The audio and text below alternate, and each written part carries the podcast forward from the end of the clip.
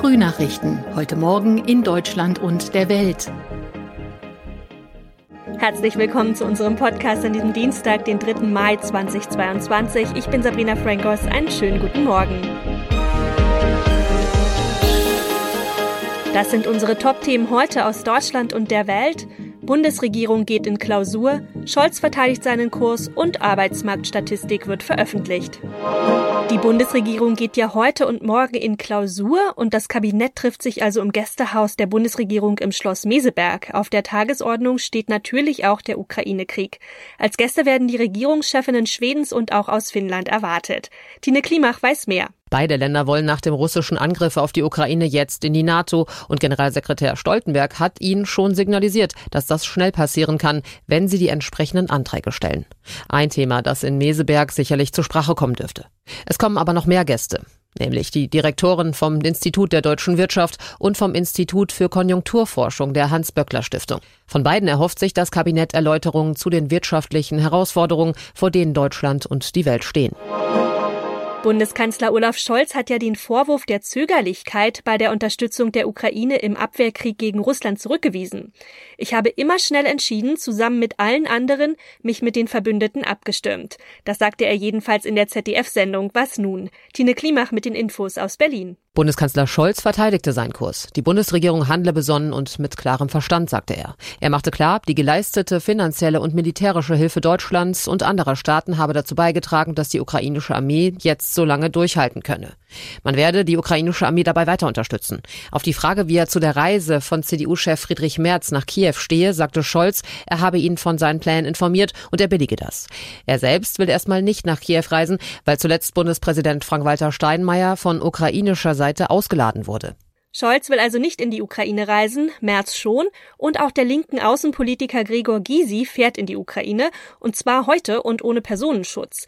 Bis Sonntag wird er dann dort bleiben. Geplant sind Besuche in der Hauptstadt Kiew und der Westukraine.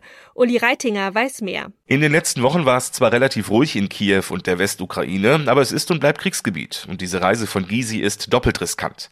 Denn das Bundestagspräsidium hat sie nicht genehmigt. Sechs Tage sind im Präsidium zu lang. Und deshalb stellt das Bundeskriminalamt auch keinen Personenschutz, wie sonst üblich bei solchen Reisen. Gysi wird begleitet vom parteilosen Mediziner Gerhard Trabert, der für die Linke schon bei der Bundespräsidentenwahl angetreten war. Entsprechend stehen vor allem Besuche von Kliniken und Hilfsorganisationen auf dem Programm. 26.000 Euro Spendengeld hat die Delegation mit im Gepäck. Währenddessen will der britische Premierminister Boris Johnson zwar nicht in die Ukraine reisen, heute aber per Videoschalte im ukrainischen Parlament sprechen. Nach Angaben der Downing Street soll er der erste ausländische Regierungschef seit Kriegsausbruch sein, der sich auf diesem Weg an das ukrainische Parlament wendet.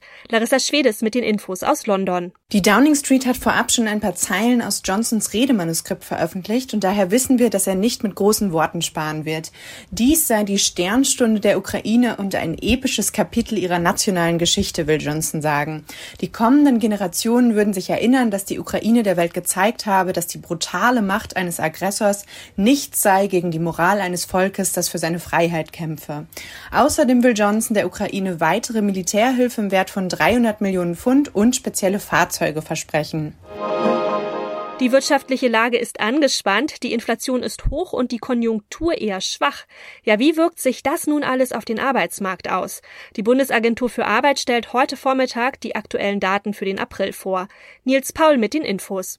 Einige Volkswirte sehen heute Ähnlichkeiten zu den 70er Jahren. Auch damals führten hohe Energiepreise zu hoher Inflation und schließlich zu hoher Arbeitslosigkeit.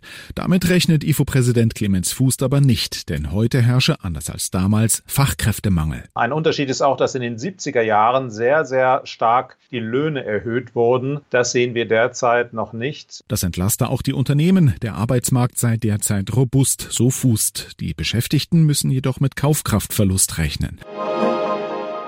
In unserem Tipp des Tages geht's um Wiederverwertung. Ein frisches gekochtes Frühstücksei, das gehört ja für viele zu einem guten Start in den Tag dazu. Doch die meisten Menschen, die kippen das Wasser, das zum Eierkochen verwendet wurde, ja einfach weg. Ja, dabei kann man das auch als Wundermittel für Pflanzen benutzen. Johanna Theimann weiß mehr. Also das Eierkochwasser nicht mehr einfach in den Abfluss kippen, sondern künftig in die Blumen oder wie? Äh, ganz genau, denn in Eierschalen steckt sehr viel Kalzium. Kocht man die Eier, dann löst es sich und das Wasser wird so also mit diesem wertvollen Nährstoff angereichert. Das Wasser können wir dann abkühlen lassen und an unsere Topfpflanzen im Wohnzimmer oder in der Küche vergießen.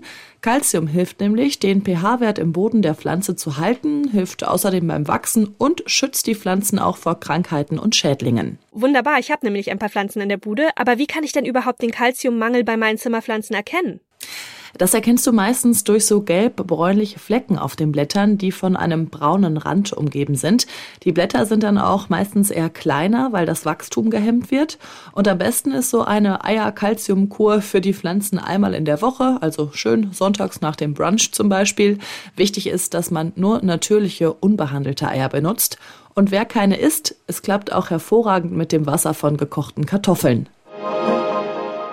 Und das noch. Vor genau 15 Jahren ist das damals dreijährige britische Mädchen Maddie McKinnon aus einem Ferienapartment in Portugal verschwunden. Seitdem wird dieser mysteriöse Fall ja bis ins kleinste Detail begleitet, steht immer wieder im Rampenlicht und produziert auch weltweit Schlagzeilen. Seit fast zwei Jahren dreht sich dabei fast alles auch um einen Mann aus Deutschland. Philipp Detlefs mit den Infos aus London. Wie ist denn der Stand der Ermittlungen, also vor allem was den deutschen Verdächtigen angeht? Das ist ein 45-jähriger Mann, der lange dort in Portugal in Praia da Luz gelebt hat. Derzeit sitzt er aber in Niedersachsen im Gefängnis wegen der Vergewaltigung einer 72 Jahre alten Amerikanerin. Es gibt in der Sache viele Hinweise, aber keine geschlossene Beweiskette. Deshalb gilt bisher die Unschuldsvermutung. Die deutschen Ermittler haben allerdings den Verdacht, dass er Maddie entführt und umgebracht hat. Gegen den Mann wird auch noch in anderen Fällen wegen mehrerer Sexualstraftaten ermittelt. Ein Sprecher der Staatsanwaltschaft Braunschweig hat der deutschen Presseagentur gesagt, ein Ende der Ermittlungen sei noch lange nicht in Sicht. Haben Maddys Eltern dann wirklich noch Hoffnung, ihre Tochter wieder in die Arme schließen zu können? Ja, Maddys Eltern wissen natürlich, dass es nach so langer Zeit immer unwahrscheinlicher wird, dass sie ihre Tochter wiedersehen, aber sie hoffen trotzdem weiter, wie das wahrscheinlich alle anderen Eltern auch tun würden. Auf ihrer Website haben sie gerade geschrieben, wir geben die Hoffnung nicht auf, dass Madeline noch am Leben ist und wir wieder mit ihr vereint werden. Vor allem geht es den beiden aber natürlich darum, überhaupt rauszufinden, was mit Maddie passiert ist. Das war's von mir. Ich bin Sabrina Frangos und ich wünsche Ihnen noch einen schönen Tag. Bis morgen.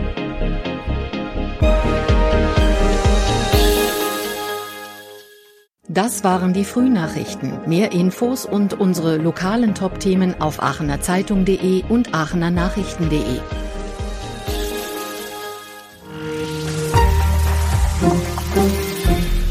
Die Frühnachrichten sind ein Podcast aus dem Medienhaus Aachen.